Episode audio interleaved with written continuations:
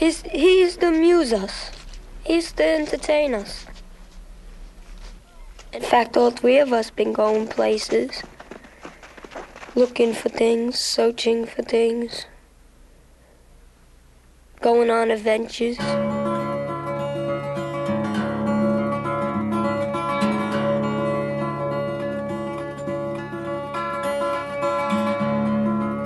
Olá, meus amigos do PFC, começando mais um episódio do podcast Filmes Clássicos. Este é o episódio 152 e a gente vai bater um papo aqui sobre o primeiro filme do Terence Malick que a gente faz no podcast. A gente escolheu para esse episódio o filme Cinzas no Paraíso, Days of Heaven, que o Malick lançou em 1978. Filme tem no elenco principal Richard Gere, Sam Shepard e a Brooke Adams. E tem uma belíssima fotografia feita por dois grandes diretores de fotografia, Nestor Almendros e Haskell Wexler.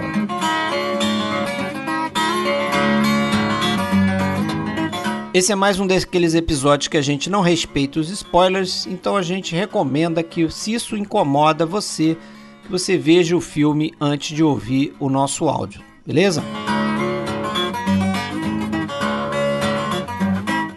Pessoal, fica aqui aquele apelo. Se você tem uma conta no iTunes e ainda não fez isso, entra lá, procura nosso podcast e dá sua classificação para ele. Dê suas estrelinhas, escreve o que você acha do nosso podcast. Pouca gente tem feito isso, apesar de a gente receber muitos elogios por outros canais. Mas se você quiser procurar a gente por aí, a gente tem conta em diversas redes sociais. A gente está no Instagram, tá no Facebook, tá no Twitter, a gente tem um canal no YouTube, sempre procure por podcast Filmes Clássicos. No Facebook, especificamente, a gente tem uma página e a gente tem um grupo, só que esse grupo é secreto. Se você deseja entrar no grupo, mande uma mensagem para Fred Sanjuro ou Alexandre Cataldo, ok?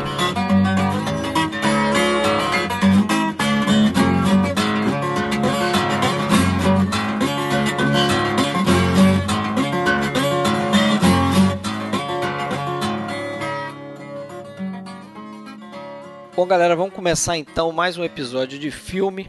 Hoje a gente vai falar dos Cinzas no Paraíso.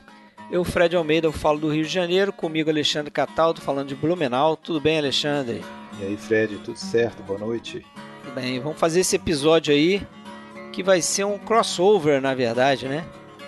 Estamos aqui com a galera do Cinefili e Companhia. Hugo Harris já participou com a gente aqui antes, fez os bons companheiros. Foi, Hugo? É isso aí, foi, foi muito bom. Que bom estar de volta aqui com vocês. Obrigado pelo convite.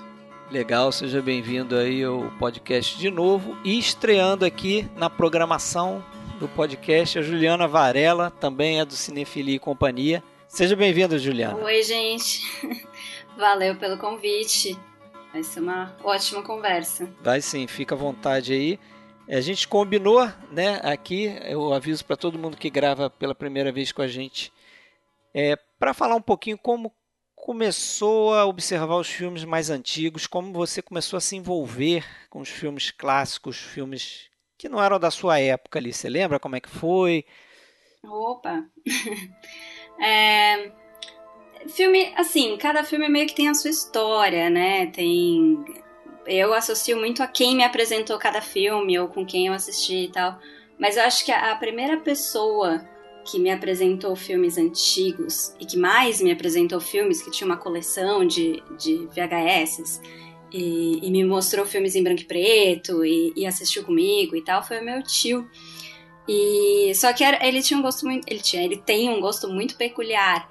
Então não era qualquer filme clássico ele gostava de certos gêneros né? Ah, legal. então ele tinha muita coisa de horror e, e, muito filme trash. Assim, assisti todos os Ed Woods com ele. É, legal. Da, daí pra baixo. E ele gostava muito de filmes de artes marciais também, então assistia tudo, enfim. Bruce, Bruce Lee, Lee é, Jackie Chan, Bolo Young, todos os clássicos, assim, né? Bem comecinho de carreira. E, e fora coisa de televisão também, ele tinha muita coisa gravada de de séries, a gente assistia Os Três Patetas, uh, Fantomas, Astro Boy, umas coisas que eram muito mais da época dele do que da minha. né? Então foi meio que acho que por conta dele que eu comecei a assistir até os clássicos de horror mais clássicos de verdade, né? Tipo O Exorcista, a Profecia, essas coisas. Então foi meio que cavando a partir daí.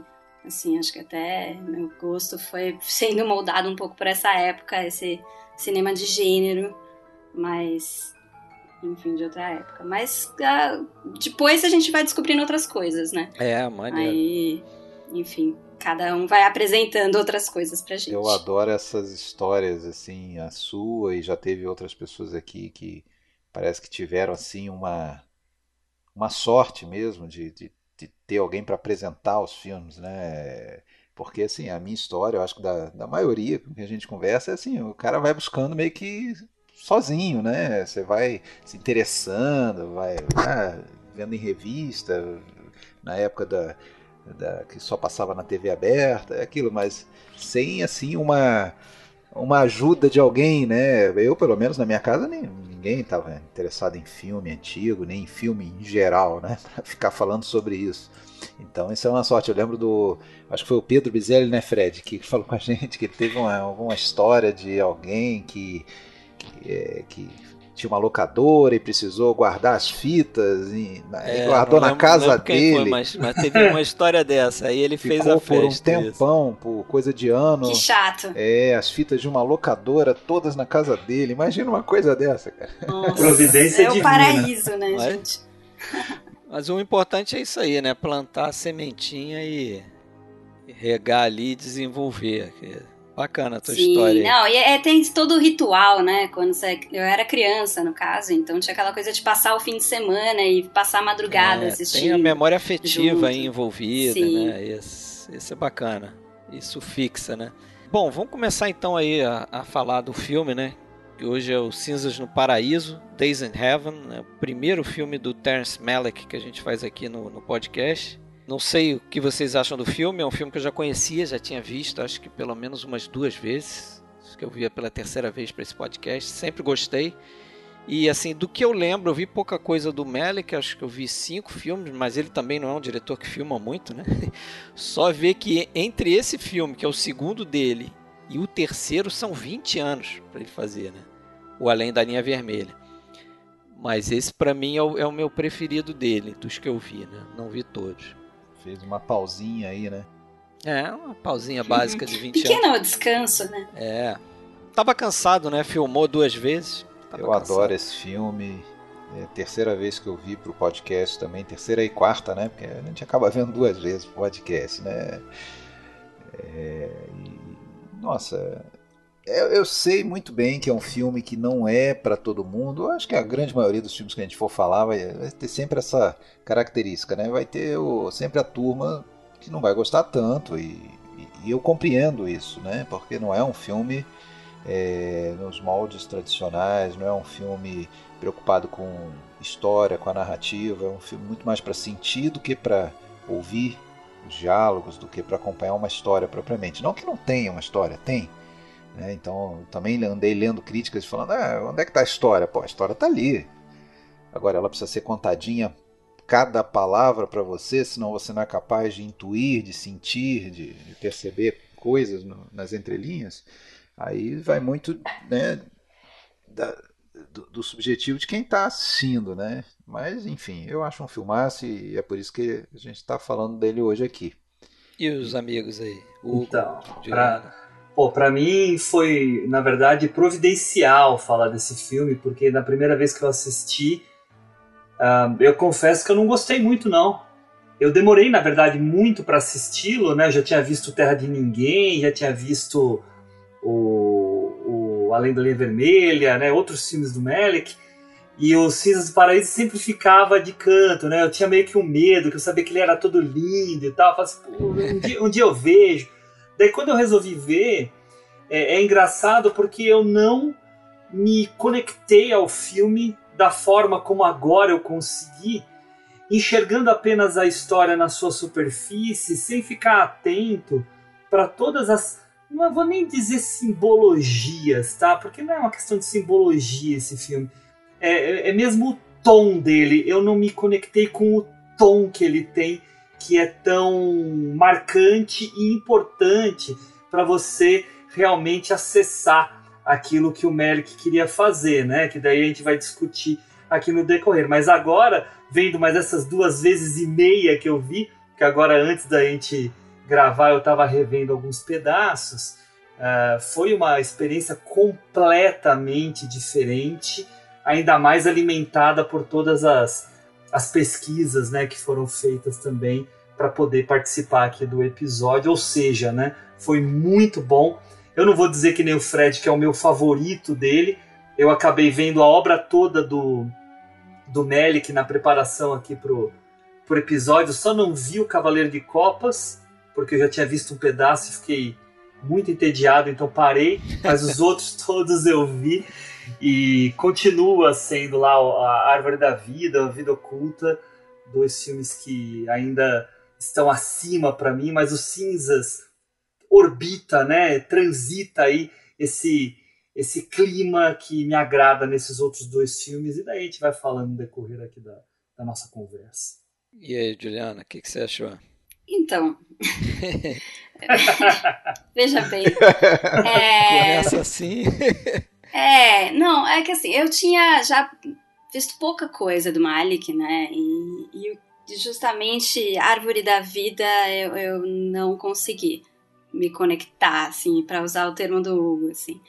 É, né, se diz que ah, tem gente que acha que Cinzas no Paraíso não tem história. Eu acho que tem, é bem clara, bem simples, inclusive, mas Árvore da Vida não tem. e então, assim, eu nunca me interessei muito, nunca fui muito atrás de outros filmes dele, porque meu primeiro contato foi esse choque, né?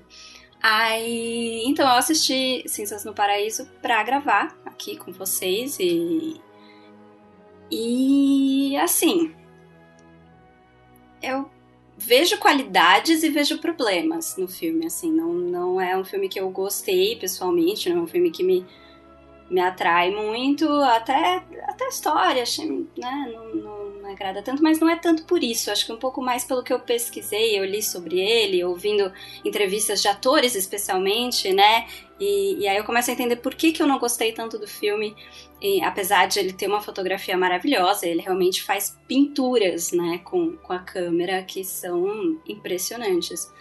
Mas para mim falta planejamento, sabe? É, você lê, você ouve muitos atores falando que, poxa, ele corta tanta coisa na edição, ele passa muito mais tempo editando do que filmando, e, e às vezes os atores chegam sem saber o que eles vão fazer, e ele decide na hora. E para mim isso é falta de planejamento, e não, né, eu entendo que pode ser visto tanto quanto como uma uma genialidade. Uma artística, uma genialidade, uma Sim. liberdade, né, muito maior, mas também pode ser visto como mero, né, mera desorganização. E eu tendo a ver muito mais como desorganização do que como uma super liberdade e genialidade. Então, eu me incomodou um pouco isso, essa falta de planejamento. É. Acho o filme um pouco bagunçado. Eu acho a, a forma de filmar dele, né? Acho que, que causa essa estranheza. Você falou aí dos atores, né? É, realmente ele corta muito, né? Ele, ele, ele já corta o texto dele uhum. enquanto ele vai filmar, então do roteiro para o que ele vai colocar na tela ele já está cortando quando ele vai filmar. E quando Sim. ele chega na edição ele corta muito mais. Eu acho que a estranheza que pode causar algumas pessoas nesse filme especificamente é justamente essa questão da montagem, porque ele é muito fragmentado. Assim, você, você não. É, eu, você às não vezes ele, ele coloca imagens que parecem não ter muita função ali. Ou, ou... É, mas aí eu acho que tem a ver com, com o cinema dele, né? Acho que é, o cinema dele é muito sim. voltado à, à, contemplação da natureza e tal. E, por exemplo, ele faz muito, é, é assim, é, fragmentos mesmo. Então, você tem um, um, um corte de um diálogo, alguns diálogos, e daqui a pouco imagens, imagens, mas você não consegue nem se situar temporalmente no filme, né? Esse, esse sim, filme, sim. esse filme me parece um grande exemplo daquela coisa que a gente sabe que, que faz parte de fazer cinema, que é a importância da montagem, né? Uhum. A gente sabe de muitos filmes que, vamos dizer, surgiram na sala de edição, na sala de montagem. E esse eu acho que é um grande exemplo de, de, eh, disso, e isso é dito por todo mundo ali da, da equipe, por exemplo, que participa da trilha de comentários do, do, da edição da, da Criterion, por exemplo, é, que o, o, Malik ficou um ano e meio junto com o seu montador lá, o Billy Weber, é, tentando encontrar um filme ali dentro daquele material. Uhum. Né? É, é e, isso, ele, ele, acha o filme depois, né? É, e, e inclusive para decepção até do próprio Richard Gere e outros atores, que, claro, né, é natural.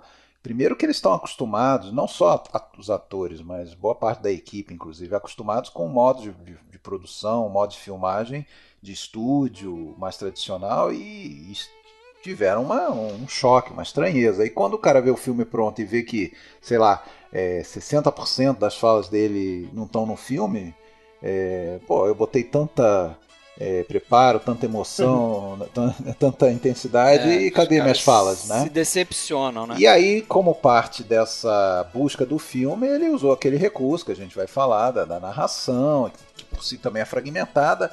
Sim. Mas enfim. Que é um recurso bem acertado para esse filme, acho que a narração agrega bastante. Ah, eu, eu adoro a narração que ele. E ele parece que ele gravou 60 horas de narração. ele é completamente Sim, doido. usou 15 minutos, usar né? 15 minutos, é um negócio de doido. É, ele percebeu, mas... né? Ele percebeu que ela, que ela tinha uma espontaneidade e o próprio sotaque dela, que é uma coisa marcante, tudo, e começou a gravar meio que aleatoriamente ela falando, né? É, ele, ele parece que ele mostrava é, cenas, né, que tinham filmado e tal para ela e falava, ah, fala o que, que você acha que está acontecendo nessa cena, né? Então, boa parte da narração dela, às vezes, é isso. É ela falando, ah, e o meu irmão fez não sei o que, não sei o que, não sei o que. Quer dizer, uma, meio que interpretação dela da história, A gente está né? falando, supondo que, claro, todo mundo viu o filme, então sabe de quem isso. a gente está falando, da Linda Mendes, né? Que faz a Linda no filme. Uma adolescente, parece que ela tinha 15 anos. A, a, e... a personagem que é irmã do, do personagem do, do Billy, Bill. Né? Do Billy. Bill, Billy, Billy, Billy. Que é a do Richard Gere. Eu entendo perfeitamente o que você, a tua, a tua impressão do filme, Juliana. É, não, não tenho nenhuma é, missão aqui de te convencer do contrário, nada disso. A gente não faz o podcast para é, só flores e só falar bem, é, para debater. Até se é, é, ele não é um filme unânime, por que não? Que, que, que então é muito bem-vinda essa visão. Sim, acho até que faz falta às vezes, né? A gente fica muito. É, e, não, e não tá sozinha, né? Até a, a Pauline Kael, quando viu é. o filme, disse que era uma árvore de Natal é, vazia. Você podia pendurar todas as metáforas esdrúxulas que você tivesse, você podia pendurar na árvore. Agora é interessante que a gente tem, a gente faz eventualmente, a gente tem feito, inclusive recentemente, podcast tratando de filmes, por exemplo. É, dois episódios atrás a gente falou de um filme do Pasolini, é, o próprio Fellini e outros diretores que é um pouco isso, assim, eles têm uma aura de artista, de grande gênio, de grande artista, mas também poderiam. Eu estava escutando o que você estava falando e estava pensando aqui comigo, realmente eles podem muito bem ser enquadrados nessa coisa de muito improviso, muito, muito pouca é, rigidez com, com o próprio roteiro e muita liberdade de, de cortar, de achar o filme depois. É... ou seja, acaba sendo muito aquela coisa do ame ou, ame ou, ou odeio. Às vezes a mesma coisa que a pessoa gosta no filme é o que a outra pessoa odeia no Isso, filme, né? É o mesmo elemento. É, eu, eu confesso a você que eu gosto um pouco dessa. É... Não que eu goste disso em geral em todos os filmes, mas nesse filme eu achei que eu gostei muito dessa fragmentação, dessa coisa das cenas aleatórias. É aquela coisa assim, é, é difícil. Eu não estou querendo dizer com isso assim, ah, você não entendeu o filme, nada, nada disso, besteira, mas é, eu acho que a gente, isso é, é, é, da nossa cultura, da nossa formação, a gente é muito preso assim na, numa narrativa linear, numa história com, com, é, com vamos dizer, a, a, não, e assim, com, com uma, é, como é que eu vou dizer, uma proeminência da narração da história, né? E isso parece que fica solto, perdido completamente, parece que ele esquece da história em alguns momentos, né? Me lembra até o outro filme que a gente falou recentemente, lá, aqueles dois filmes suecos do Ian Troell. Ele faz exatamente coisas é, bem parecidas, assim, tem determinadas cenas, parece que ele esquece de contar a história e vai mostrar a mosca que está posando, vai mostrar o, o close no gafanhoto, uma coisa assim entendeu? Vai, tá, é poesia. Para alguns, para alguns isso é poesia. forte para fazer nesse filme aqui, cara. Eu não, eu não sei quanto ele quer dizer que, com essas cenas de natureza toda e com essa até essa questão do apocalipse. Tem uma narração da menina falando sobre o apocalipse, né? I met this guy in the train, ding dong. O trecho da Bíblia lá e tal. E aquela conexão com os gafanhotos, com a praga de gafanhoto, aquilo ali está conectado, né? Eu não sei o quanto ele quer dizer que a, a, a, histórias como essa dos seres humanos, por mais dramáticas que sejam, que acaba que é uma história dramática, aqueles eventos, eles são mínimos em relação ao tamanho do que é o, a natureza, né? Aquela, aquele universo ali. Mas fala, Hugo, que você queria falar alguma coisa? A gente não, tá... não. O que eu ia, o que eu ia falar é que é, tudo bem, né? O, o, Richard Gere na época ficou ah, incomodado com o corte do filme, mas a impressão que eu tenho é que nesse início, né, nesse princípio da carreira do Melick, ele é muito mais sutil, apesar de já ser radical, né, sutil nesse processo dele de, de jump cuts, de, de deixar o roteiro de lado, do que ele vai ser posteriormente, né, depois daquele ato que ele tem. Eu acho é, que ele piora depois. Né? É, ele piora. Sim, ele tira atores completos. Quem já reclamava dele nessa época não sabia é, nada. mal sabia o que estava acontecendo. Mas tem uma coisa aí, né? E eu acho que o que a Ju falou, né, sobre a falta de organização. E aí, se a gente for resgatar aqui um pouco até do cinema brasileiro dos anos 70, 80, né? Muitos cineastas brasileiros chegavam no, no set de filmagem nem decupagem tinha. Falavam assim, ah, vou filmar o que vier na minha cabeça. Então, é, é, existe aí no Melick, acredito eu, né, uh, uma vontade de fazer a arte dele por meio da montagem, né? Só que por a gente saber que cinema é uma arte coletiva, onde muita gente trabalha, né?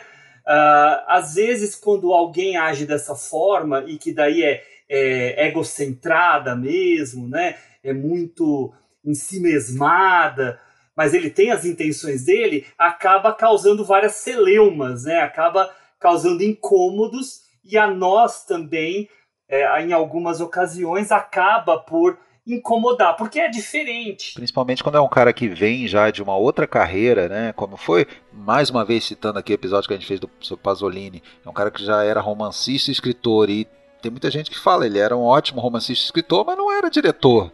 Né? O Fellini falou isso no começo. Aqui é a mesma coisa. É, é um filósofo. E o cara quer, quer trazer a filosofia é, para dentro do filme, mas é, ele, ele sabe fazer filmes? É, essa, é, essa é a dúvida, né? Essa é a dúvida. No mínimo, ele criou um estilo próprio. Né? Isso, ele sabe filmar isso. No mínimo, é, no, no, mínimo ele criou um estilo é. próprio, né? Ah, e sendo, sendo cinema arte coletiva, né? Quando ele se associa com os fotógrafos como o Nestor Almendros, o. O, né, o Lubeski. O Lubeski, o, mas aqui o Haskell Wexler e tal. E, pô, ele tá né, potencializando ali as imagens dele. E eu acho assim, por, por, uma, por uma. A gente tá falando da história, eu acho que, assim, que eu me lembre dos filmes, esse é o que mais tem história. Né? Exatamente. Né? É, esse é o que mais tem uma linha narrativa. Os dois primeiros são os que mais tem história, né? Depois vira uma várzea.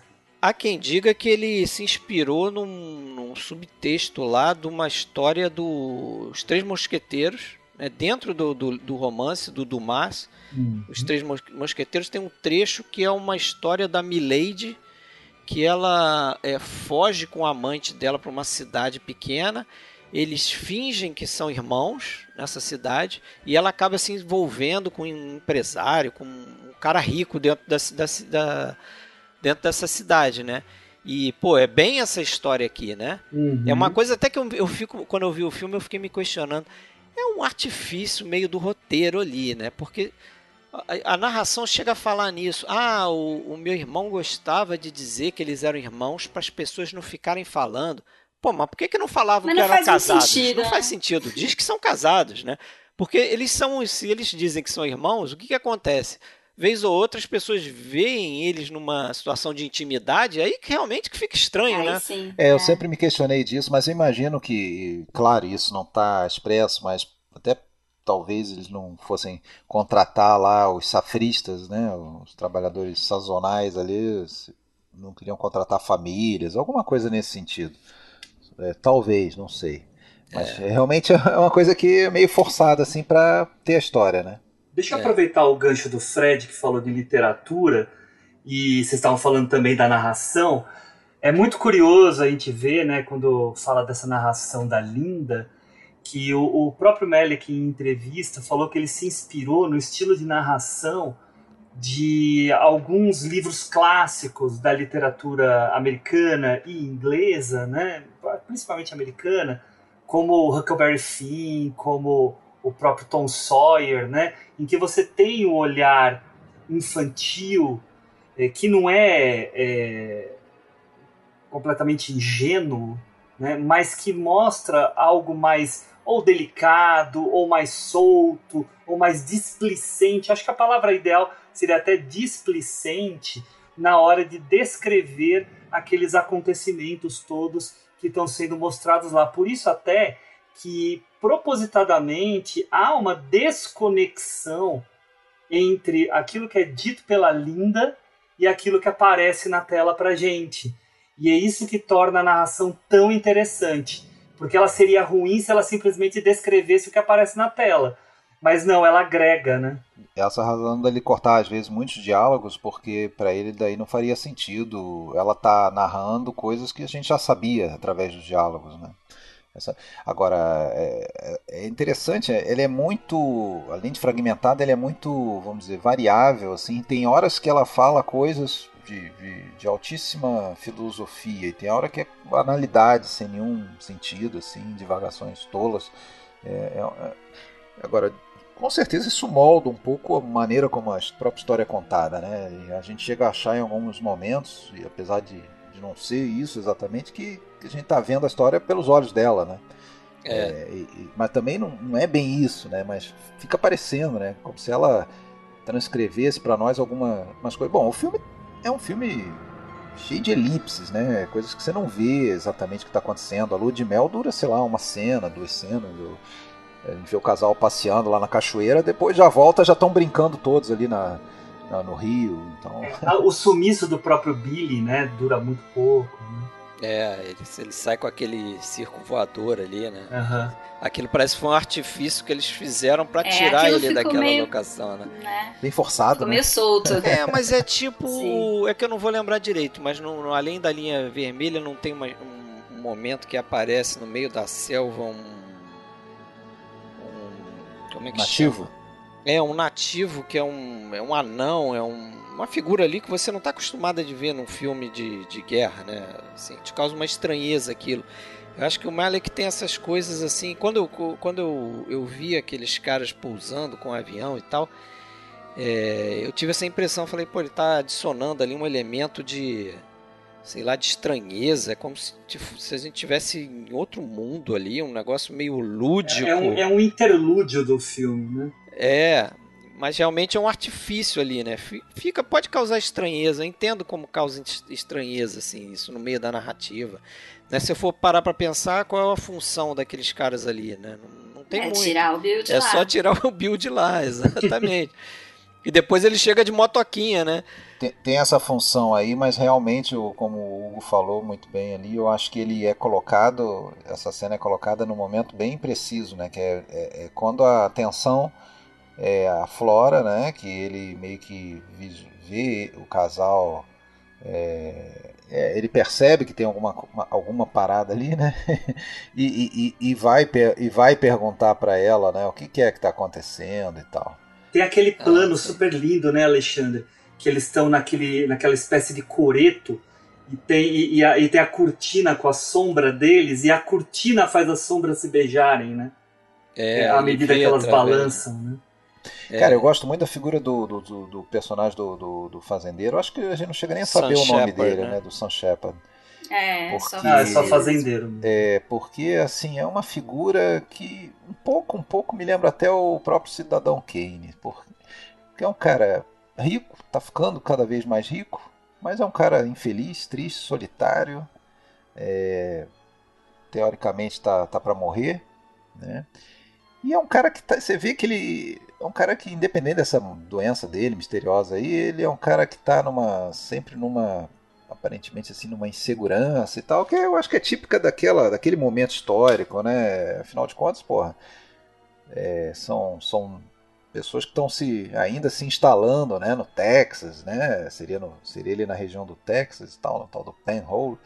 É, não, não, são fortunas antigas, gente que já está com a sua com seu império consolidado. Então ele tem, tem ali uma conquista de poder, né? Tem ali uma ainda um cara que está, vamos dizer, tentando se firmar, né? Não só na, na, na sua, em termos de, de, fortuna e tal, como o próprio formar família. E você vê que é um cara melancólico, é um cara que demora a agir, né? ele demora é. a ir atrás dela, assim, ele fica observando. É, mas isso tem até algumas pessoas que que reclamam disso aí, né? Porque até pessoas dentro da produção, agora não lembro quem falou, acho que foi a diretora de, de casting nessa trilha de comentários, que ela fala que na cabeça dela ia ser muito mais interessante se não fosse um jovem, né? Porque o, o Sam Shepard, o personagem dele, ele tem talvez um pouco mais velho ali do que o personagem do Billy, né? Do Richard Gere. É, e ela achava que talvez ficasse mais interessante se ele fosse um cara, um fazendeiro mais velho, não muito interessante. Né? Eu Porque acho que aí... foi a figurinista que falou Sim, isso. Sim, eu achei esse comentário muito bom. Eu também acho que foi a figurinista. Assim, ia ser. É, acho que foi a figurinista. Ia criar uma. Ia, ia, criar, ia criar uma... uma tensão maior, porque você imagina Sim. que pra personagem ia da Abby, né, da Brooke Adams, ia ser mais difícil ela cruzar essa linha, né? A vida dela tá muito fácil, né? Tá, ela tem um cara que é ali. é atrativo e é rico, Sim. né? E é Exato. atraente também, tem um sex appeal. Olha, mas eu acho que. Eu, acho, mulheres... eu acho o Sam Shepard mais bonito que o Richard Gere, cara. Nessa época, com certeza. Cara, e o engraçado é o seguinte, o, o, o Sam Shepard, ele não era ator, né? Também tinha esse, esse problema, entre aspas, você não sabia como é que ele ia sair, se sair como ator, né? Ele era dramaturgo, ele, ia, ele chegou a fazer roteiros depois, né? Tem uns roteiros muito interessantes, de filmes famosos, inclusive. Paris, Texas. Né? Paris, Texas, é, é o maior exemplo, né? Roteiro dele. É, mas o, o interessante é que ele faz bem o papel, depois ele, ele, ele atua em outros filmes, por exemplo, ele está no, nos Eleitos também, ele faz um bom papel lá, filme da década de 80. Mas eu acho que também, por outro lado, é, tem uma outra via aí que é o seguinte: na hora que. Aí nós não vamos respeitar spoilers, né? Na hora que acontece o, o que acontece no final, é, é, mais parece mais difícil dela largar o Sam Shepard, o personagem dele, e voltar para o Richard Gere do que se ele fosse apenas um cara lá caquético e ela né, só estava interessada no dinheiro dele, entendeu? Ali ela já estava apaixonada. Sim. Por ele, né? Pelo menos essa é a impressão que me passa. Quer dizer, ela estava dividida. Ela Sim, ela dividida. começa a se envolver, com certeza. É. E eu queria só resgatar uma coisinha que o Alexandre estava falando, né? De ele parecer o Cidadão Kane por, causa de toda essa trajetória dele. E aí é uma. É, essa aqui é uma impressão minha ainda mais por causa do cenário, né? É, eu também lembrei muito do Assim Caminha a Humanidade. Também. É. Né? Claro que estamos lá no Texas, né? Então é, é aquele pórtico, né? Muito parecido, né? Com a entrada de, acho que é Riata, né? Que chama Riata, a, a, a fazenda. E, e, e, eu vejo muito também a, a, essa figura do Terry Benedict que, que quer crescer também como é, como família, como grande criador, no caso dele, de gado, né? E, e, aí uma comunicação com esse personagem do, do Sam Shepard, que, claro, tem os búfalos dele lá, mas também está na planta implantação. Mas eu acho muito similar essa trajetória. Mas aí soma com essa ideia do cidadão Kane que o Alexandre está falando, né? Ele seria um Terry Benedict misturado com o Jet Rink lá do, do, do James Dean, né? Com os defeitos é. do cara. Falando é. em Texas, né? Que é onde se passa a história, apesar de não ter sido filmado lá, o, o ator que foi cogitado inicialmente para fazer esse papel era o Tommy Lee Jones, né? Que, que é texano, Sim. salvo engano. É, e é mais velho, né? Era mais velho que o, que o Sam Shepard. Sim, ele seria mais aquele personagem que daria um conflito maior para ela. É. E bem mais feio, né? O próprio Richard Gere não era a primeira opção, né? Eles queriam o John Travolta, mas o John Travolta ele estava envolvido num, numa série de televisão, né? Welcome Back Cutter. É. Essa daí, eles chegaram a oferecer, pô, pagar a viagem dele, ida e volta, para ele fazer o filme e depois voltar para a série, não ia perder nada da série. Só que eles fizeram um jogo duro, não liberaram outra volta e eles acabaram escolhendo o Richard Gere, né? Diz a diretora de casting, a tal da Diane Crittenden, que falava pro Richard Gere que, ó, eu só escolhi você porque você se parece com meu irmão. Né? Aí eu fiquei me perguntando se o irmão dela não era o Renato Gaúcho aqui, né? Passei a imagem para vocês, parece muito com o Renato Gaúcho, Igualzinho. jovem, né? O, o, a equipe de produção do John Travolta fez bom negócio, porque o que atrasou essa, essa filmagem teria ferrado toda a gravação lá da série ah, é. deles, é. né? Agora, o é interessante que eu acho que com Travolta seria bem similar, tá? Isso, mas o, o personagem do, do Richard Gere, ele não parece que ele também é um cara um pouco deslocado naquele meio, né? Ele não, não parece um cara que, que nasceu para fazer um trabalho sazonal. Claro, ele está ali fugido, né? Ele comete um crime no início do filme, é, um, por acidente, né? Mata lá o, o capataz é uma lá. Briga. Da, da, é uma briga lá do, do na, na como é que é? Fundição. Na, fundição, na né? metalúrgica, sei lá onde ele trabalha. Uma fornalha maluca. E ele vai lá em Chicago, né, em tese, e, e vai e, fo e fogem para lá, mas ele ele se veste de um jeito assim da cidade, né? Até um. É, ele usa um casacão branco que inclusive o, o fazendeiro vai usar depois um igualzinho. É, eles, assim que ele casa. Eles até usam ali aquela famosa expressão o dandy, né? O, o cara uhum. assim. É, que, que que tá overdressed, né? É, isso, exatamente, refinado para aquele ambiente. Sim. Você vê que ele é um cara que também está em busca de, de algo, né? É, tá em busca de ascensão ali, né? Você vê naquela aquela cena da em que o casal sai em lua de mel, né?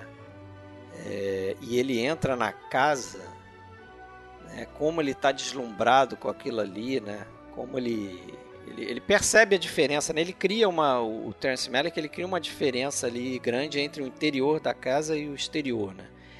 Tem até uma análise num, num livro que eu acho que vocês chegaram a dar uma folhada também, em que o autor ele faz uma análise em relação ao uso do espaço daquela propriedade, né? Como é, sutilmente, às vezes a gente não percebe, mas, por exemplo, a casa, que é uma casa até que me lembrou um pouco a casa do Psicose, né? Putz, parece muito. Hum, nossa, parece sim. Né? Aquela coisa meio vitoriana, meio...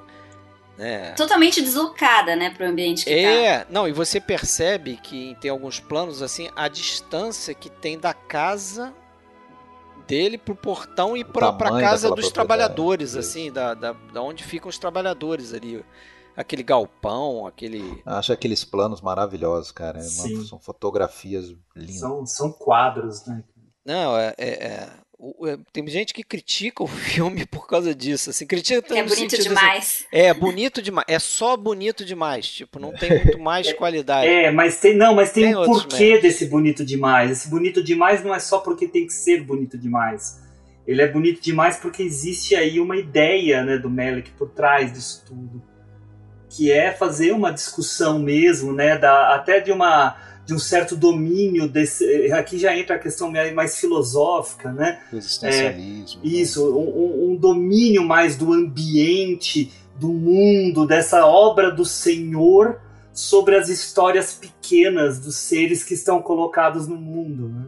Foi o que eu quis dizer ali, né? Quer dizer, o tamanho da natureza da, da né? é muito maior do que e a natureza, como aliás está presente, por exemplo, constantemente na obra de um, cara como Kurosawa, ela está sempre ali para lembrar a gente, principalmente do básico, né, do ciclo da vida, né, do ciclo do, do, do, do nascimento e da morte, da finitude de tudo. Então, todos aqueles afazeres humanos ali, aquelas paixões, aqueles triângulos amorosos, o ciúme, aquilo tudo é não é nada, né? Aquilo tudo é passageiro, aquilo tudo é finito.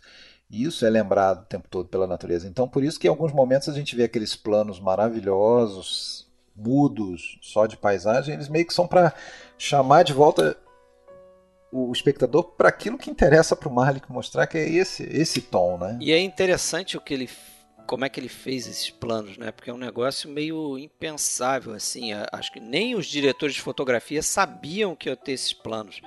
Ele, ele pegou uma segunda unidade, ele botou um, um cara para fazer, ele fez uma lista. Acho que esses planos não estavam nem muito no roteiro, não, mas ele tinha listado o que, que ele queria. Então ele, ele queria um plano, sei lá, é, de uma poça d'água com pássaros levantando. Ele queria um plano de é, vento batendo no, na plantação de trigo. Queria um plano assim, queria um plano assado. Aí ele botou uma equipe para fazer isso numa região no Canadá em Montana, essa aí foi para Montana, né? Isso, e isso estava sendo filmado enquanto que a fotografia principal estava rolando lá em Alberta, né? É, essa no Canadá. No Canadá. Essa no então, Canadá, é, Então depois ele, ele se imagina o, o, diretor de fotografia depois vendo o filme falando, caraca, é. de onde veio isso? Eu Parece que tinha questões isso, né? sindicais envolvidas aí também, né? Ele vivia as turras, né? Com... É, é. aliás, essa questão sindical, um cara como o Malik, justamente que, porra, é, pessoal da eletricidade, da eletricidade lá ficava de braço cruzado, pé da vida, porque não tinha o que fazer o dia todo, porque o cara queria filmar o, o filme quase sem luz artificial nenhuma, né? Então, é, e os caras quase fazendo um motim, né? O, o, o Nestor Almendros dizia que a principal função dele era dar. Não, é, o, foi o, o Haskell Exler. Não, o, o, o Exler disse. É, o, o Exler dizendo, mas ele dizia que o Almendros que era o diretor de fotografia principal, que está acreditado no filme, né? Não, sim, sim. Mas conta a história aí, porque. Fala aí, cara. Na verdade, eu, eu, eu, me antecipei, não, entendi, não percebi o que, que você ia falar, mas fala ah, aí. É, palavras do, do Wexler, né? É. Ele disse que o Almendros dizia que a minha função é dar. Eu fui contratado pelo, pelo Mike para dar credibilidade para dar uma assinatura, uma grife para as loucuras dele. Né? Então, o Almendros é, era um cara, o Almendros era um cara já com, com o nome, né? Principalmente cinema europeu, é. trabalhando com Truffaut e tal. Então, porra, você, ele fez um meio de campo, né? É, ele vindo da Europa, não vamos dizer, não estando no dia a dia dos estúdios americanos e tal, ele meio que comprou bem a ideia do Malik e fez esse meio de campo com todos os técnicos acostumados com ah, questões até sindicais, Sim, mas aí deixa dia -dia. eu explicar por que, que eu fiz a confusão. É porque o Wexler ele diz que ele foi contratado para substituir o Almendros, que o Almendros tinha nove semanas para filmar. Ele já tinha combinado, ó, só vou poder ficar nove semanas que eu vou fazer um filme com o Truffaut. Aí, o homem que amava as mulheres. Isso aí. Foi esse? Não esse sei mesmo, se foi esse. Esse mesmo, foi. foi. Uhum. É porque Tá. Aí, mas aí o Almendros sai e vem o Wexler. Aí o Wexler diz o seguinte: ah, legal, é, eles me contrataram para seguir o padrão estético do Almendros, né? Porque podia ter uma diferença grande ali na forma de iluminar as cenas e tal. Só que depois eu fui descobrindo que eu fui contratado também para dar uma acalmada na galera do departamento de fotografia, porque os caras estavam, como você começou a falar, revoltados, né? Com essa questão de que, pô, tinha equipamento pra caramba de luz que eles não usavam. Né? Eles ficavam lá sentados no trailer sem fazer nada. Mas aí eu acho que entra boa parte dessa qualidade é, fotográfica que a gente vê no filme, que é esse uso de luz natural. É, e tem cenas ali incríveis, assim, em termos de fotografia. Aquela cena Nossa. do incêndio nossa. Aquilo ali é um absurdo, porque ele, ele, ele só ilumina com as lamparinas, que parece que, que eram luzes com bateria, e, e com, a, com fogo. E pelo que consta, o, o Terence Malick é que dava alguns toques no, no Almendros e no Exler sobre quanto ele podia expor o filme. Então, às vezes, eles achavam que iam iam fazer uma determinada cena com pouca luz e aquilo não ia imprimir no filme, ia ficar tudo escuro, ia ficar ruim. E o Melick falava: não, dá, dá pra gente fazer dessa forma e tal. E eles foram descobrindo que dava realmente. Isso mostra como o cara é bom, né, cara? Porque ele tem essa noção, acima até dos próprios diretores de fotografia experimentados e tudo. Uma filmagem noturna que é super complicada de fazer, em que você quer trabalhar até profundidade de campo por causa de tudo aquele incêndio todo você não pode fechar o diafragma por causa da, dessa noturna, né? Que lente você usa, por exemplo? Né? É. Que, que, lente você vai colocar? É, foi um filme, foi um filme com, com, eu acho que até um pouco sem querer, né? Acabou trazendo algum, algum tipo de evolução técnica também, porque eles até chegam a usar aquela expressão, né? De, é, levar o, o o filme, né? O uso do filme ao limite, assim, né? É, no limite do aceitável em termos de pouca luz e mesmo assim registrar alguma coisa, aumentando a exposição, com a luz de fundo, aquela famosa é, predileção por filmar na tal da Magic Hour, né? É, tem até uma, na, na trilha de comentários o, o, John Bailey, que é um assistente que participou do filme, ele diz que não foi muito bem assim, que eles usaram muito a Magic Hour, né? Que é aquele momento ali do pôr do sol, que geralmente dura 15, 20 minutos, né? Só que parece que lá na região que eles filmaram, lá em Alberta, durava uns 40 minutos. Que é quando o sol está se pondo, então fica aquela luz agradável, avermelhada, né? Que dá um, um tom bonito ali. Mas parece que eles usaram muito, é... eles filmavam muito com o céu nublado. Então o céu nublava, ele, eles iam abrir câmera lá, porque eles achavam que a luz estava adequada para o que eles queriam. E realmente tem muitos momentos assim, né? Uhum, Acho que a maior parte do filme é, é, nesses momentos ali, do, muita silhueta. É, o que também é um pouco funcional a história, né? Afinal de contas, é... essa é a vida do pessoal da, da colheita, né? Do, de sol a sol, né? Do nascer do sol ao pôr do sol.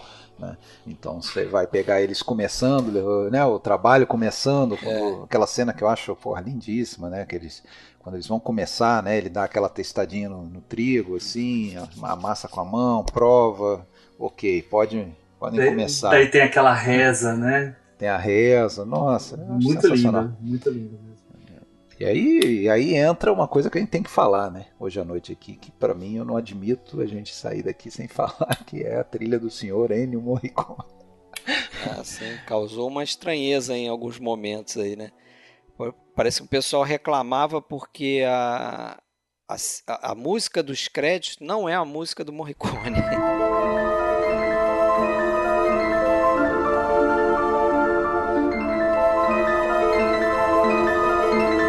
não combina com nada, né? Pois é. Eu não consegui entender. Ela é linda, mas. Eu não sei se alguém de vocês leu. É linda, mas eu, eu não sei se alguém sabe a razão de onde que o Malik fez questão de botar ali o Carnaval dos Animais do. Pelo, pelo que sei. eu entendi, Alexandre, Nossa. eu acho que eu li rapidamente. É, é aquele trecho para ele fazia dar a impressão de que se estava entrando numa fábula, né? Que é, é aquele aquele dedilhar da música, né? É um, é um som como se a gente tivesse entrando. Sabe, é, é como se a gente fizesse. Né, que entra em alguma coisa. Então, é, é, era a intenção dele ter esse, esse tom de que e estamos volta, entrando né? em algo fantasioso, e isso vai no final. Não, ela é. volta em dois outros momentos no filme. Ela volta quando tem aquele momento em que parece que tá vindo o presidente Wilson visitar ah, o Penhole. Aparece até a manchete no jornal, que aliás até é colocada ali providencialmente para localizar, localizar, no tempo, né? No tempo, aí a gente sabe que é 1916, porque está lá no jornal e tal. E também no momento que elas fogem, depois no final do filme, a Abe e a menina fogem do. Não, desculpa, a Abe e a menina não, a menina e uma outra colega fogem do, da escola do de internato, balé, sei lá, internato. Isso. Internato de balé. que é ótimo. O, parece que o Morricone só fez uma exigência para o Terence Malick, ó, você pode usar minha, minha trilha. Parece que o Melick gostou da trilha que o Morricone fez pro 1900 do Bertolucci.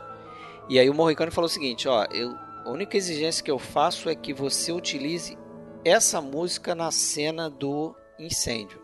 Então Sim. essa, aquele trecho o Melick não podia é, mover dali, né, ou mudar. E, e acho que assim foi feito, né? Foi o acordo que ele fez. Ah, é a cena que melhor funciona, né, a trilha. Mas eu acho que essa trilha que o Alexandre, né, aqui nos nossos, nas nossas conversas em off, reforçou muito, né, a questão da trilha, mas eu acho que ela, ela funciona tão bem porque ela tá em sintonia com esse tom do filme. Ela dá essa. Ela essa... passa uma noção do etéreo. Isso, do... era essa é, palavra. É. Ela é, é, bom, essa trilha só, diga-se de passagem, ela representou aí, apesar de, pô, quando você fala, pensa em Ennio Morricone, você lembra de tanta coisa boa que ele já tinha feito em Ixi. 78, mas foi a primeira vez que ele foi indicado ao Oscar por essa trilha aí. Acabou perdendo para uma outra trilha que eu gosto bastante, que é do George Moroder para Expresso da Meia-Noite. Sim. Né? É, Filmaço. E, e só para constar, nesse mesmo ano, quem estava concorrendo era o senhor John Williams. Teve algum ano que ele não concorreu, aliás. é, é, com a trilha do Super-Homem, né? Sim.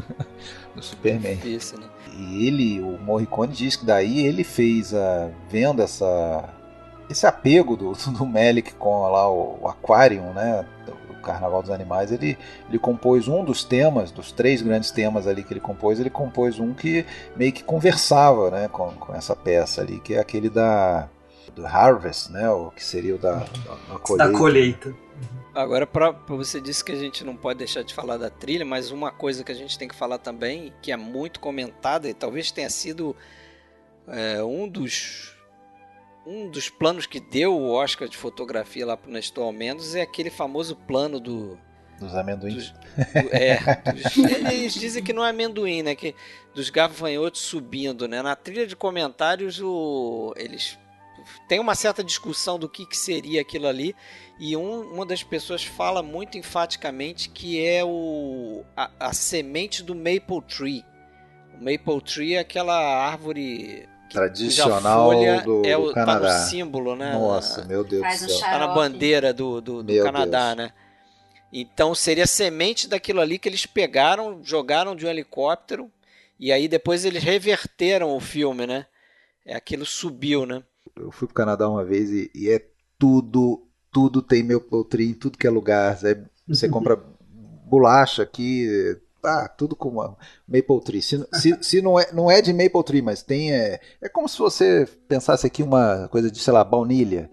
Qualquer Hum, bolacha que é, você não, quiser, sim, tem chocolate, é delícia. tem chocolate, mas tem a baunilha também. É, aqui lá é tudo com. Então fica saturado daquele sabor ali, né? Mas esse plano é belíssimo, né, gente? Nossa, É, maravilhoso. O Fred estava falando, né, dos planos bonitos que são todos tão bem compostos, né? Você vê que a- a- o posicionamento dos personagens Sim, É- é fica um no primeiro estratégico, plano né? ali, tudo. Não, e, e- e aí a regra dos terços famosa, né, que todo mundo usa, mas daí ele vai compondo e daí tem um carinho um pouquinho para frente e para trás, né, como a Ju falou, né, primeiro plano, plano, plano intermediário e tal, e, e- e ele vai fazendo essas camadas que torna a, a imagem tão rica que você pode parar e ficar olhando, né? É, Sim, é um tem- quadro. Não, e o mais bonito é que os personagens eles estão meio na penumbra, né? Porque a luz vem Uhum. de trás. Sim. Então eles ficam É, todos ficam em silhueta, pretos, né? escuros, em silhueta. E em várias cenas, né? Mas acho que essa é a que mais. É, ele aparece faz, ele faz um outro plano que os dois ali, o Richard Gere e a Brooke Adams, estão conversando, é, sentados lá na, na planície, lá e tem lá no fundo ele bota uns personagens, né, em silhueta Jogando, também. É, quer dizer, ele está sempre fazendo isso, né? Tá tornando o plano interessante, né? Se eu tenho uma um lamento aí em relação a essa cena é que depois que a gente lê como que foi feito, eu não consigo mais ver essa cena e cair, ne- cair nela, entendeu? Eu, eu, É, você eu fica fi- vendo o braço do Richard Gere que se movimenta estranhamente. É, o que os braços se movimentam estranhos. Eu, aí eu tô sabendo, ah, tô sabendo que isso aí é o filme correndo ao contrário. Não são gafanhotos. É, voando. o- per- perde o encanto. Esse que é o problema de, Mas é de- tão- de ler demais. é tão curto ali aquele plano, né? Que você realmente aquilo passa batido. Você fica pensando, pô, como é que eles fizeram aquilo, né? Mas tem, tem um outro plano que eu também acho muito lindo, que é ele também é, é aberto. Eu não lembro exatamente em que momento do filme, mas que você vê claramente na imagem, né? Tá mostrando a casa, tá mostrando o campo também, mas você vê claramente a divisão horizontal das cores dentro da imagem, porque você tem a grama, você Sim. tem a, área onde eles estão, você tem a parte amarela, né, onde está o campo Uhum. de trigo, e você tem o céu azul. Eu acho que eu sei qual plano você está falando. Me chamou muita atenção esse plano. Muito bonito. É, eu, eu- eu acho que realmente ali estava com o sol se pondo e, e- e eles posicionam a câmera de forma que o sol fica bem atrás da casa, né? Então você Uhum. só vê o restante bem iluminado, assim, pra, Uhum. é, eu acho sensacional. É muito lindo. Essa casa aí também, ela merece comentário, hein? Porque Ela foi toda construída, né? é, eles fizeram de uma forma que eles conseguiam mo- mover a, ca- a casa, né? Ah, é verdade. Então eles começam filmando uma locação e depois eles movem lá para aquela região de Alberta, no Canadá, porque ele queria fazer um plano de dentro da casa pegando o- a plantação de trigo, né? Então, esse foi o trabalho do Jack Fisk, que até ganhou o Oscar acho, pelo Sangue Negro.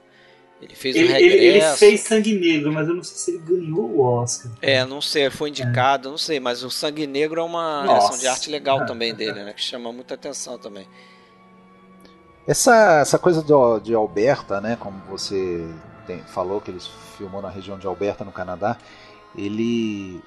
Bom, ele pensou em filmar no Texas mesmo, né? Mas ele acabou precisando é, ir atrás de, de um trigo que adequa, ficasse mais adequado ao que ele queria. Que o trigo americano parece que ele é mais baixinho, ele não cresce tanto, né? E o, esse lá da região de Alberta chega a 1,20m e tal, então ficou.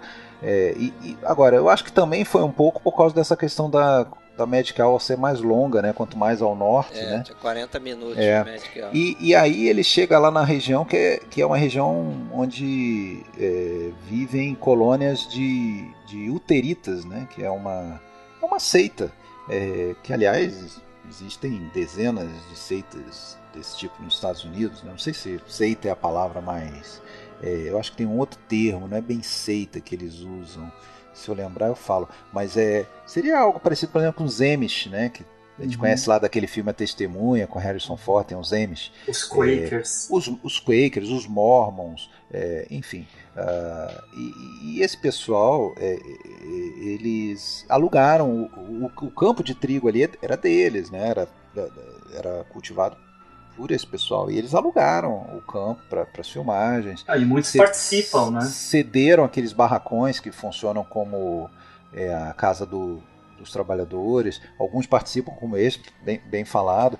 E assim, mas eu, eu, eu acho que, que isso é carregado um pouco para o filme esse ambiente assim um pouco austero da, da, do local e tal é, é, é bem é bem puxado para dentro da história também assim eu, eu acho sabe é, é, até mudando rapidamente do, do assunto, eu estava escutando vocês falarem sobre a época né, em que acontece a história, que fica um pouco nublada, né? A gente só consegue perceber mesmo com exatidão a partir do momento que aparece a, a, a matéria de jornal, né? 7 de outubro de 1916, o, o Woodrow Wilson vai passar pelo Panhandle?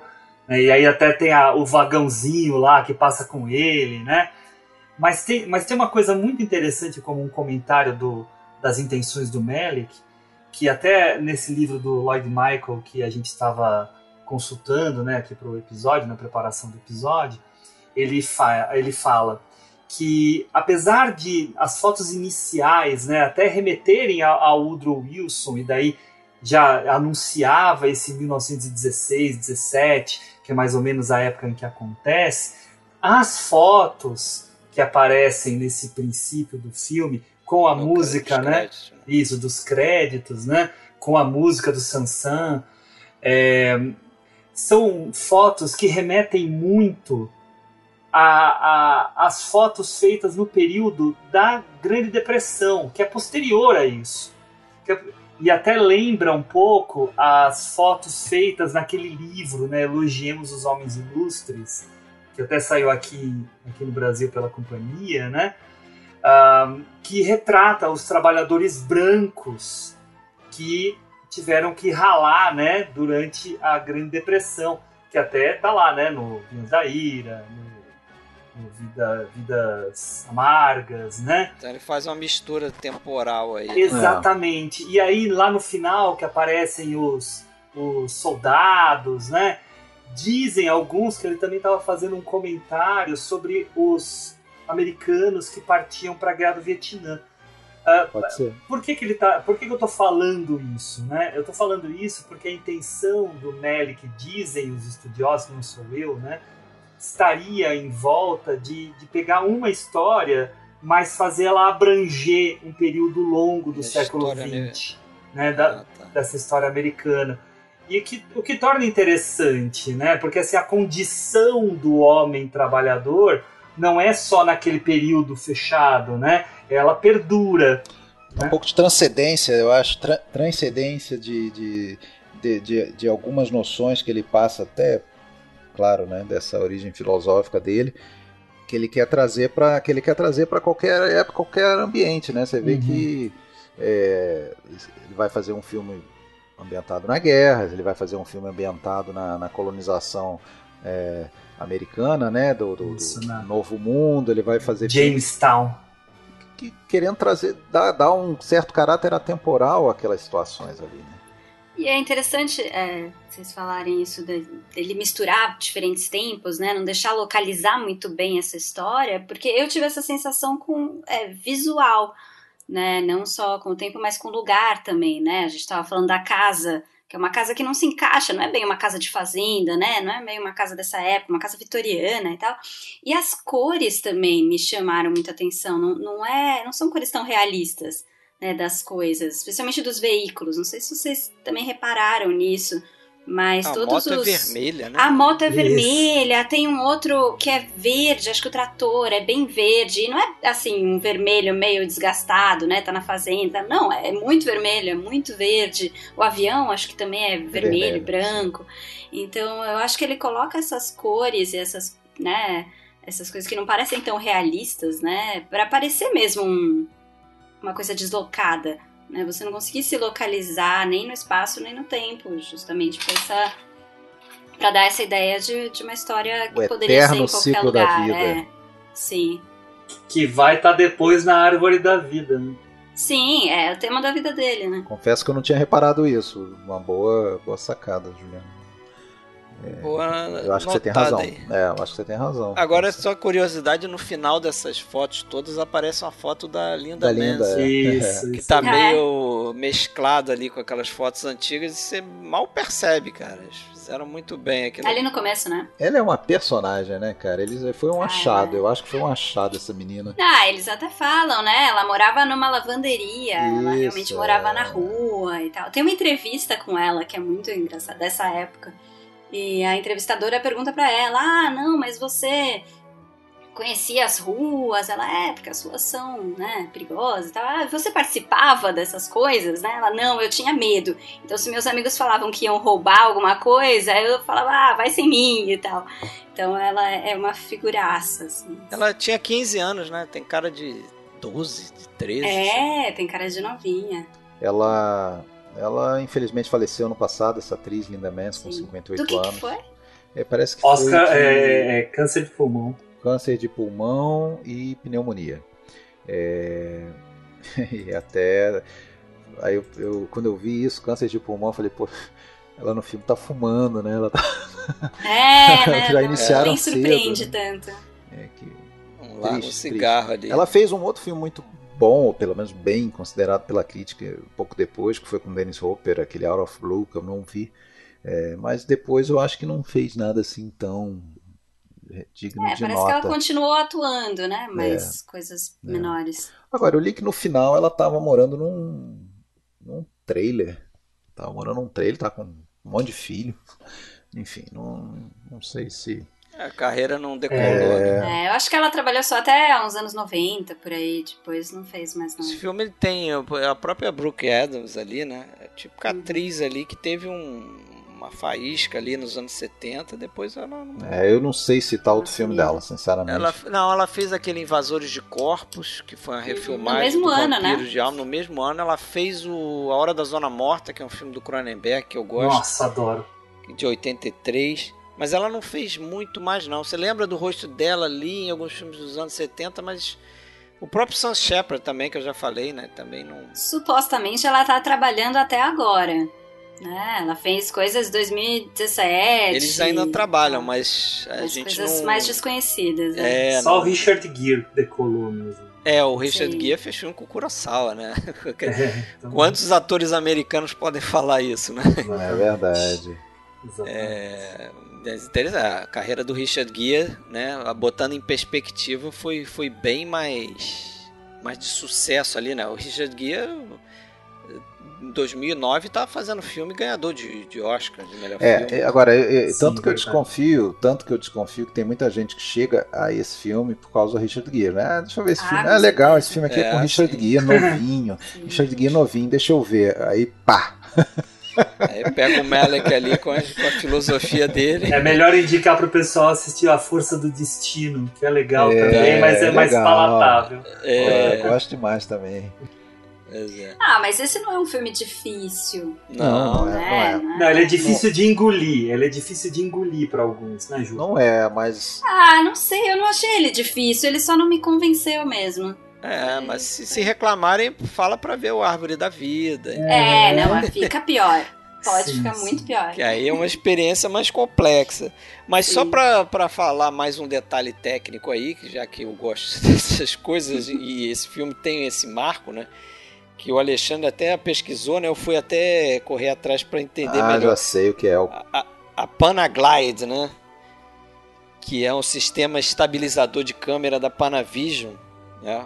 O modelo dela é o equivalente é ao o Steadicam, Steadicam. é. Era, É, era porque- o plágio do Steadicam. Plágio do É, Steadicam. o Steadicam é uma daquelas coisas que a gente acha que o, a marca é o nome da coisa, né? Tipo Gillette. É, tipo Xerox, né? Mas não é, né? Não é- é uma marca, né? É uma marca do estabilizador. Tem gente que também que acha que é uma câmera, né? Não é uma câmera. A câmera entra naquela trapezunga lá que o cara acopla no corpo, né? Na cintura, para usar aquele, aquele braço lá cheio de contrapeso e tal, para a câmera ficar estável. Mas é interessante porque nesse ano, ou melhor, em 76 é que a Steadicam começou a pegar, né? O primeiro filme é, foi um filme fotografado pelo Haskell Wexler, Esta Terra é Minha Terra, de 76, é o primeiro filme com Steadicam, então O Hell Ashby, né? do Hal Ashby. O, o, o Wexler então tinha já essa experiência com outro sistema estabilizador, apesar de ser super É, novo. No mesmo ano tem o Rock, No né? mesmo ano tem o Rock e tem o Maratona da Morte. Parece que o Maratona da Morte ele foi feito depois do Esta Terra é Minha Terra, só que o Maratona da Morte foi lançado primeiro.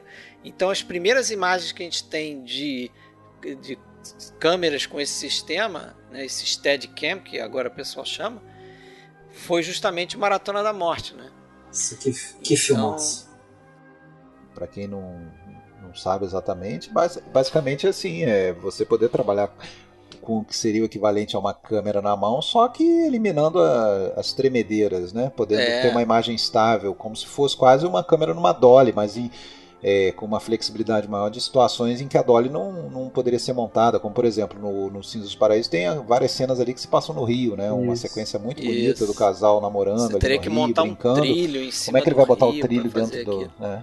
É. É, dar- ser daria pra feito. fazer uma plataforma, né? Mas, É, mas- mas a Stead é muito mais prática. Dizem que o Malik, exagerado, né, como é, ele chegou a um ponto que ele achava que o filme todo tinha que ser com, com Panaglide, né? É, gostou do negócio. Pra quem, pra quem quer lembrar, é só é, é, um plano com, com Steadicam, no caso, lembra do Rock correndo nas escadarias lá, Da né? Filadélfia. Na Filadélfia fazendo treinamento dele lá. Aquilo ali é feito com, com Steadicam, né? Que é o equivalente aí do Panaglide. Mas... E aí? Tem mais coisa aí pra falar? Eu Opa. tenho uma coisinha aqui. Parece que esse filme só saiu né, a gente fala da produção também, esse filme só saiu do jeito que saiu porque a Paramount, que era a produtora do filme, estava com outros pepinos para resolver. Então eles, eles não prestaram muita atenção nesse filme, né? Porque a gente sabe ah, que o- é os produtores, os chefes de estúdio gostam de ter o controle da produção. Então parece que eles estavam tão envolvidos naquela produção Comboio do Medo? terrível do comboio do medo do. Friedkin que e eles já estavam também com o embalo de sábado à noite ali para sair com Travolta, então eles não estavam muito preocupados com o sucesso comercial, né, É, desse isso não filme. era um É, filme. era menor. Isso não era um filme assim tão. Mas é interessante pensar pra nessas coisas, né? Porque podia ser mais um filme que podia estar aí todo picotado, todo de ser destruído, abortado, todo né? É, porque realmente, né? Imagina é, um ano e meio pra montar um filme. É, Diz que muito disso foi justamente porque eles ficaram brincando com essas 60 horas de narração da, da menina, tentando encontrar um lugar onde colocar isso no filme ali, né? Tentando casar, onde ficava bem e tal. Acho, acho que o resultado ficou bom, mas um ano e meio é dose, né? Não, acho que a demora é também porque ele filma muito, né? ele filma o tempo inteiro, então ele usa muito, no caso, muito filme, né, na época. Mas, então, pra você avaliar tudo isso, ver todo o material que você tem e poder escolher, é muito mais tempo do que normal, né? Não tem um vídeo que você passou, Juliana, lá no grupo, do ator reclamando que tava Ah, brigando com a esposa. Né? que o cara tava filmando ele. Pô, pera aí, tô brigando com a esposa aqui no telefone, cara. É, ele botou a câmera no ombro, né? Assim, do É. ladinho pra pegar Acho o que- momento. que- quer Ah, mas esse vídeo é tudo. ótimo, né? É o, o Thomas Lennon, não conheço, mas enfim, contando da experiência dele de filmar com, o- com o Malik, falando: Ah, cheguei lá sem saber o que que era, né? Sem saber que era meu papel e tal. Cheguei lá, ele me deu um papelzinho escrito: Ah, não, não existe parede à prova de fogo. ele tá, o que que é isso? Isso é, É minha quase fala? que um, biscoito de É, biscoito chinês da ali, sorte, né? né? Biscoito, E, é, e aí, o que, que eu faço com isso? É minha fala, né? O que, que é ele? Ah, alguma coisa pra você pensar. Ah, é no, é no Cavaleiro de Copas, né? Isso. Ah, deve ser. Isso, no Cavaleiro. E aí, e aí ele falando, ah, então a gente improvisou pelas próximas 11 horas e eu apareci por sei lá quantos minutos no, fin- no corte final. E é isso, né? Pois é, eu não sei se isso estava previsto, né?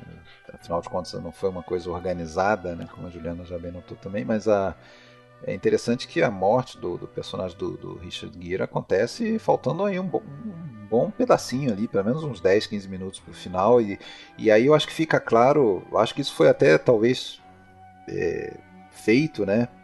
Quando passou até a narração dela, né? Ela é a, ela é o novo ciclo de vida que está começando ali, né? Mas essa coisa acaba, uma, uma morte e começam. E ele morre na água, né? Ele morre naquela, na água que, o, que o, é outra característica do, do Malik, né? Adora essa coisa da água, filmagem subaquática e tal. Nesse caso não é subaquático, mas ele morre na água.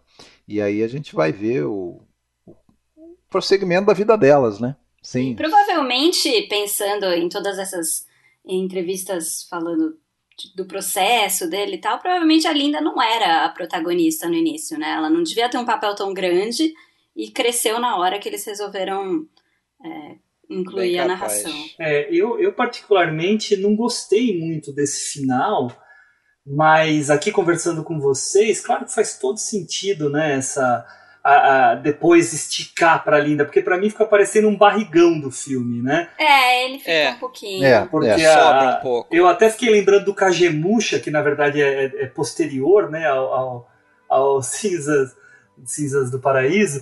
Falei assim, pô, termina com o cara boiando lá, cara, já tá- vai ficar ótimo, né? Né? Faz um plano aberto de cima e tal, E né? o plano é tão rápido assim, né? Ele leva um tiro É. e já tá a, água, a cara dele na água, é muito Uhum, rápido. uhum. E aí, até uma certa e ainda estranheza. fica, eu acho que o Alexandre falou, né? Acho que fica mais uns 12 minutos, né, Alexandre? É, ficou Ah. alguma coisa mais que 10 minutos, com certeza. É, eu acho que é muito pra isso, assim, funciona muito pra isso, pra gente ver que é, é, não é um, a gente não tá vendo um filminho tradicional de triângulo amoroso que morreu um, morreu o outro, acabou o filme. Não, Acabou a a gente história. tá vendo uma continuação da vida, do ciclo, uma nova etapa. O que, que vai ser dessa menina, né? O que, que vai ser da vida dela? Ela vai acabar onde? Ela vai é, se dar bem? Ela vai, sei lá, cair no mundo? É, o- o Malik faz pensar, cara. Os filmes do Malik eles não dão muitas respostas. É, esse né? final é até interessante, porque o filme todo você tá seguindo a história dos dois mais velhos, né, do casal, e eles querem essa riqueza, eles querem ascender socialmente, só que a menina não quer, né, a Linda, acho que nunca foi o sonho dela, né, ela fala, ah, eu quero ser doutora da lama, alguma coisa assim, né, É. em algum É momento verdade. ali. Então, o destino dela realmente não, não poderia ser simplesmente entrar numa escola e ter uma vida melhor. Se bem que ela gosta no.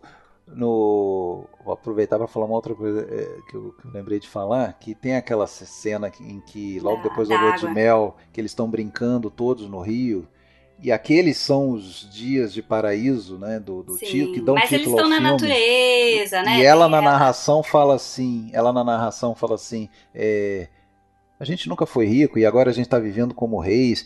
É, eu vou te dizer uma coisa, os ricos é que são espertos, não sei o que. Tipo, ela gosta. Não, né, sim, que não, ela- tem umas tiradas maravilhosas, né? Mas, mas esse final dela indo embora, né, fugindo, indo pra, pra estrada, faz sentido pra mim, pelo, por quem ela mostrou ser. E essa cena, ela dá o título ao filme, que por sua vez também dizem que vem do, do, de um livro da Bíblia, Deuteronômio, né? Que tem uma passagem que fala justamente é, é, que seus dias na terra se multipliquem, pararará, os Eu tenho dias aqui, no eu, paraíso. te- eu tenho é. aqui, Alexandre, posso? Pode. para que se multipliquem os vossos dias e os dias de vossos filhos na terra, que o Senhor, sob juramento, prometeu dar a vossos pais, e sejam tão numerosos como os dias do céu acima da terra. Os dias de paraíso na terra, é. Acho que isso aí encerra bem, hein? É, todo mundo é o que todo mundo busca, né? Aumentar os seus dias do paraíso e os dos seus filhos né, na Terra. Não, e, só, e, e, uma, e uma coisinha, é, ela termina na linha de trem, né? Ela termina na linha do trem, que é onde começa também toda a história, né? Com aquele plano lindo do trem em contraluz, né? Levando eles rumo ao, ao Texas, né? Mas é, é, é, é a metáfora, né? Da, da linha do trem sempre é a da, do rumo incerto, né? Da, da, da, do destino que a gente não sabe no que, que vai dar, né? E é o que Verdade. acontece com a menina. Né? Sim, ele, ele faz, faz vários paralelos desses, né? Do começo com o final, é bem circular o filme. Várias rimas. Então tem, é, tem o, o trem e tem também a coisa do fogo, do calor, né? Porque ele começa com uma briga ali na forja, ali no na fornalha e, e, não termina, mas você tem ali o clímax com outra briga também que gera um fogo e tem toda aquela cena na escuridão e tal. E, e só um, um, comentário que eu esqueci de fazer lá no comecinho sobre essa cena da fornalha, que eu acho brilhante, que você não ouve o que eles estão falando, né? Você tem toda aquela trilha em cima e é, é meio irrelevante o motivo da discussão, né? E o Malik tá lá, né? O Malik tá é. fazendo um cameo ali, é. Hitchcockiano. É, agora você não falou do Robert Wilk, né? Que, vocês, que faz ah, o, essa o é capataz. Curiosidadezinha, né? Pra quem quiser saber quem é o Robert Wilk, vê lá um dos bandidos ali que espera, de novo, né, o trem, espera o trem chegar na estação do Matar ou Morrer. tem o Lee Van Cleef, tem o irmão do, do bandido lá, do Morgan. Do, do Frank Miller. Do Frank Miller. E tem o terceiro, né? tem um cara de cara furada lá, que, que é o Robert Wilke, o capataz, né? É fundamental na história, né? Porque você sabe que eles não vão, ele não vai se safar o Bill. Não, e ele é ele é. que planta a semente da discórdia na cabeça do fazendeiro, abrindo os olhos dele para que, que os dois são é, picaretas. Embora, né? E ele manda ele embora, exato. Isso aí. Tem mais alguma coisa aí que vocês querem acrescentar? É, eu acho que tá Tá, tá bem conversada. Tá de bom tamanho, né? olhando aqui. Juliana, gostou de conversar com a gente? Sim, lógico. Vai voltar? Vou voltar se vocês quiserem. Claro. Próxima vez a gente escolhe um filme melhor para você. eu, eu, eu, tinha um último comentário. Fala aí. É, é, não é coincidência, né, que quando o Sam Shepard, né, o fazendeiro, de lá de cima da casa, ver o, o, o Bill e a Abby se beijando, que na verdade ele estaria meio que se despedindo dela, né? É uma ironia, né? É uma ironia. Logo em seguida começa a praga dos gafanhotos. Ah, né? sim, eu anotei isso também. Logo em seguida. E, é. e, eu ainda colocaria outra coisa, né? Os gafanhotos parece que chegam ali logo depois que o, o Bill, o Richard Gere, volta, né? É, a gente não tem a noção do tempo, né? Sim, sim. Mas os gafanhotos meio que vem com ele. Ele é o mau presságio, né? Ele é o mau é, presságio. É, parece que a praga ela vem com ciúmes, é. né? Essas coisas ruins vêm todas juntas. E de novo uma rima com o início quando a menina cita o apocalipse, né? Sim, Sim. Ali no trem, né? É, foi uma gravação também espontânea, assim. Ela, alguém contou a passagem da Bíblia do Apocalipse. Eu encontrei esse cara ela, no trem, Ding Dong. É, é, E, ela, e ela repete isso pro Malik e o Malik resolve gravar aquilo e usa. Né? Não, e, e, usar isso é genial, né? É, é genial. É. Vocês querem deixar o contato de vocês, falar um pouquinho sobre o podcast Cinefilia e Companhia? Juliana, Hugo? Ah, então, só fazendo um rápido uma rápida propaganda nossa aqui. A gente tem o nosso podcast, que é recente, começou agora em fevereiro, chama Cinefilia e Companhia, com e-comercial. A gente tem até o momento, quando o pessoal estiver escutando esse episódio, a gente vai estar já com 11 episódios lançados, né? E estamos aí aprendendo a fazer podcast, né? aprendendo tanto com vocês quanto com o nosso dia a dia aqui, né? A gente fala tanto de filmes antigos quanto de filmes recentes, a gente faz listas, a gente fala de temáticas, a gente vai por vários caminhos tentando descobrir aquilo que, que a gente gosta mais, que nosso público gosta mais. Temos uma página no Instagram também, temos e-mails de contato. E é isso aí, gente. Valeu, obrigado. Muito bom. Mas é isso aí então, galera. No próximo a gente vai fazer um Dicas Triplas né, com o Marcelo. E voltaremos, voltaremos. em breve. Com belíssimas Obrigado aí. Obrigado, Juliana. Obrigado, Hugo, mais uma vez. Em breve estaremos juntos novamente. Valeu, brigadão. Obrigada a vocês. Abraço.